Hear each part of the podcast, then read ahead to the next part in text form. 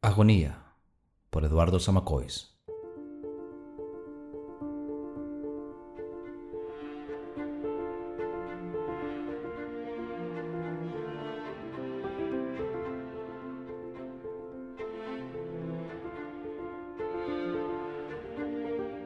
Les había visto muchas veces y siempre me inspiraban esta curiosidad que enciende la intuición de los grandes secretos. Él, blandengue ahilado, con los débiles hombros muy altos, el tórax deprimido, la mirada cobarde de los enfermos de la médula y la frente angosta de los tontos sobre quienes la invisibilidad descargó su primer masazo. Su mirada era fría, sus ademanes desmayados, sus piernas caminaban con paso incierto, cual si avanzasen por un terreno húmedo. Ella, su mujer, era alta y hermosa, con esa hermosura mate de los temperamentos ardientes, el talle largo y esbelto, el semblante vivificado por la expresión inolvidable de sus ojos, ojos de calenturienta, con mucho negro y mucha luz en las pupilas al principio parecióseme inverosímil que aquel macho débil fuese dueño de hembra tan poderosa. Después fui muy amigo de los dos. Él logró conmoverme con su melancólico empaque de niño enfermo. Ella, por el contrario, me sugestionó con sus apasionamientos y sus criminales ardores de hermosa bestia encelada, terrible como Pandora y, como esta, fuerte y adorable. No, no le quiero me dijo con voz vibrante de rencor poco tiempo después de casarnos. Ya no le quería. Es insignificante, es débil, es vulgar. Y mi temperamento salvaje de artista odia lo pequeño. Yo anhelaba un esposo como Nana Saib, no un habitante de Lilliput. Me había recibido en el despacho para que mi presencia no fuese sospechosa a la servidumbre. Y desde el sitio donde me hallaba veía claramente su rostro pálido, iluminado por la luz del quinqué colocado sobre la mesa. Yo estaba sentado en un sillón, ella delante de mí, devorándome con sus rascados ojazos negros en los que bullía el turbulento silabario de los amores ardientes. Le odio, continuó. A su lado siento frío, ese frío repulsivo que inspiran los anfibios. Y cuando sus labios me besan o sus manos yertas me acarician. Mi cuerpo vibra como si sobre él se deslizara un caracol. Tras un momento de silencio, agregó, Vi, ¿me crees? Había tanta ansiedad en su interrogación que depuse toda reserva. Sí, te creo, dije, porque necesito creerte para vivir.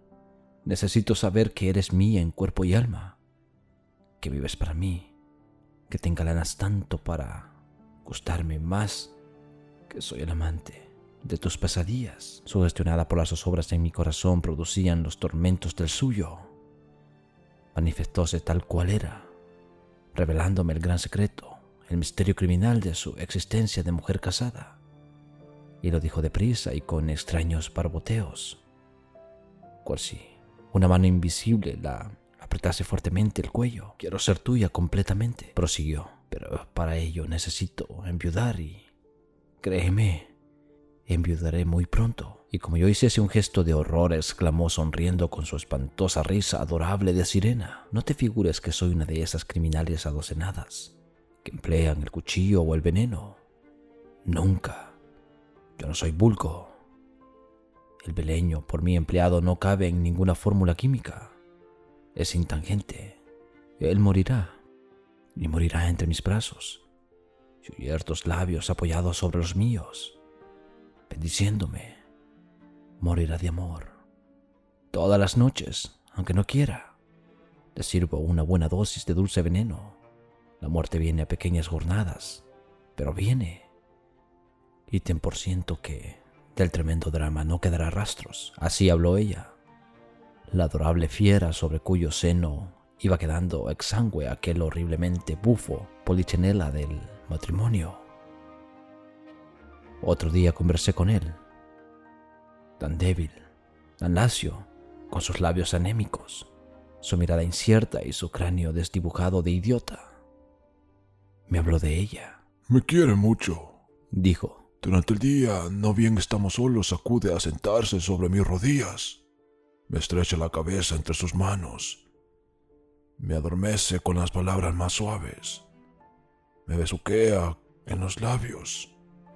Oh, unos besos muy fuertes, muy duraderos, que si bien me hacen muy feliz, también me causan infinito daño. Cayó para toser con esa tosecilla seca, entrecortada de los tísicos. Luego continuó. Por las noches, su cariño se exacerba aún más. Ahora, como estoy tan delicado, no voy al teatro casi nunca. Además, si alguna vez se me acomete el antojo de ir al café, ella me lo quita de la cabeza.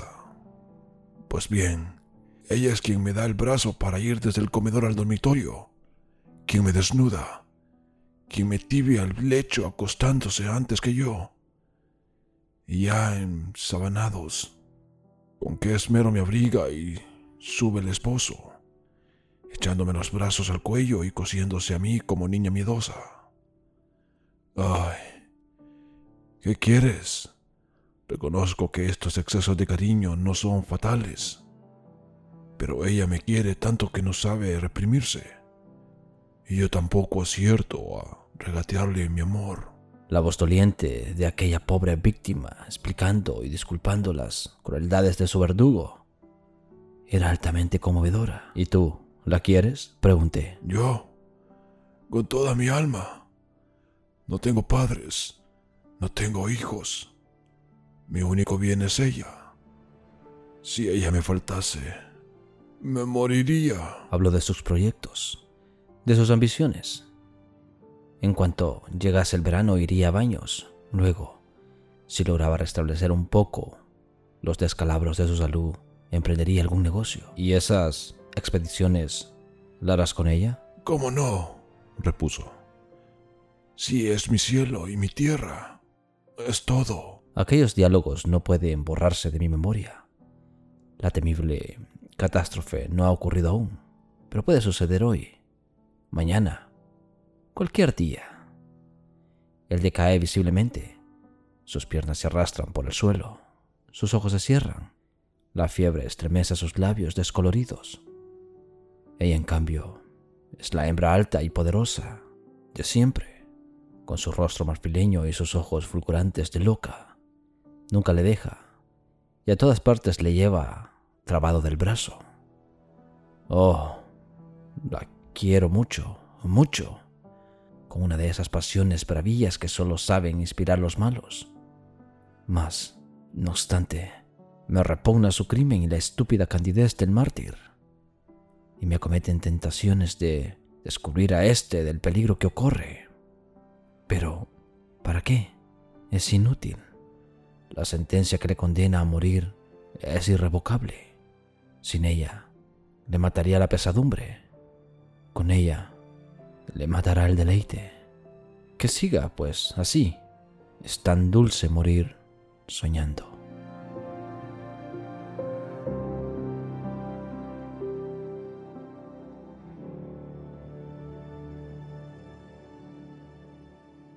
Agonía por Eduardo Samacois.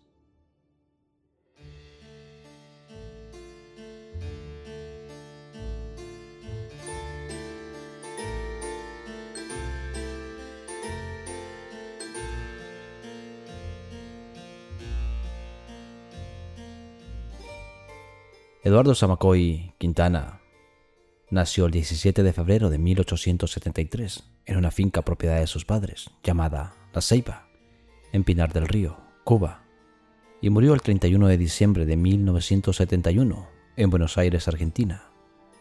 Sus padres se llamaban Pantaleón Sacamois Urrutia, un vasco que emigró a Cuba y que se ganó la vida dando lecciones de piano, y Victoria Quintana González, cubana, Eduardo, siendo hijo único, en contraste con su padre, que tuvo 21 hermanos. Cuando contaba con tres años, la familia se trasladó a Bruselas, aunque pronto se fueron a vivir a París. En el año de 1883 fijaron su residencia en Sevilla, siendo en esta ciudad donde cursó el bachillerato en un instituto provincial. Tras fijar residencia en Madrid empezó unos estudios universitarios, primero en la Facultad de Filosofía y Letras, donde sacó un solo curso, y después en el de Medicina, donde realizó tres años. Y en el año de 1895 se casó con una modista llamada Cándida Díaz Sánchez, a pesar de que tenía una amante fija. Con su esposa tuvo tres hijos, Gloria, Elisa y Fernando. Durante un tiempo se estableció en París trabajando para las editoriales de Garnier y Brunet. Después regresó a Barcelona, donde dirigió la revista Vida Galante. Con dos mil pesetas que le prestó su madre, fundó el diario republicano La Justicia y los semanarios ultraderechistas El Libre Examen y El Escándalo.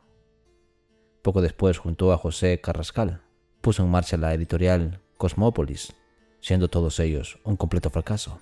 Sin embargo, alcanzó un gran éxito junto a Antonio Galiardo con el cuento semanal, que dirigió hasta el suicidio de su socio, pues su viuda, Rita Segret, le puso en pleito con él que le arrebató su propiedad. Decidió entonces fundar Los Contemporáneos, que, en un principio, tuvo como empresarios propietarios al propio Eduardo Samacois y a José Blas, impresor, pero este último abandonó la colección en el número 10.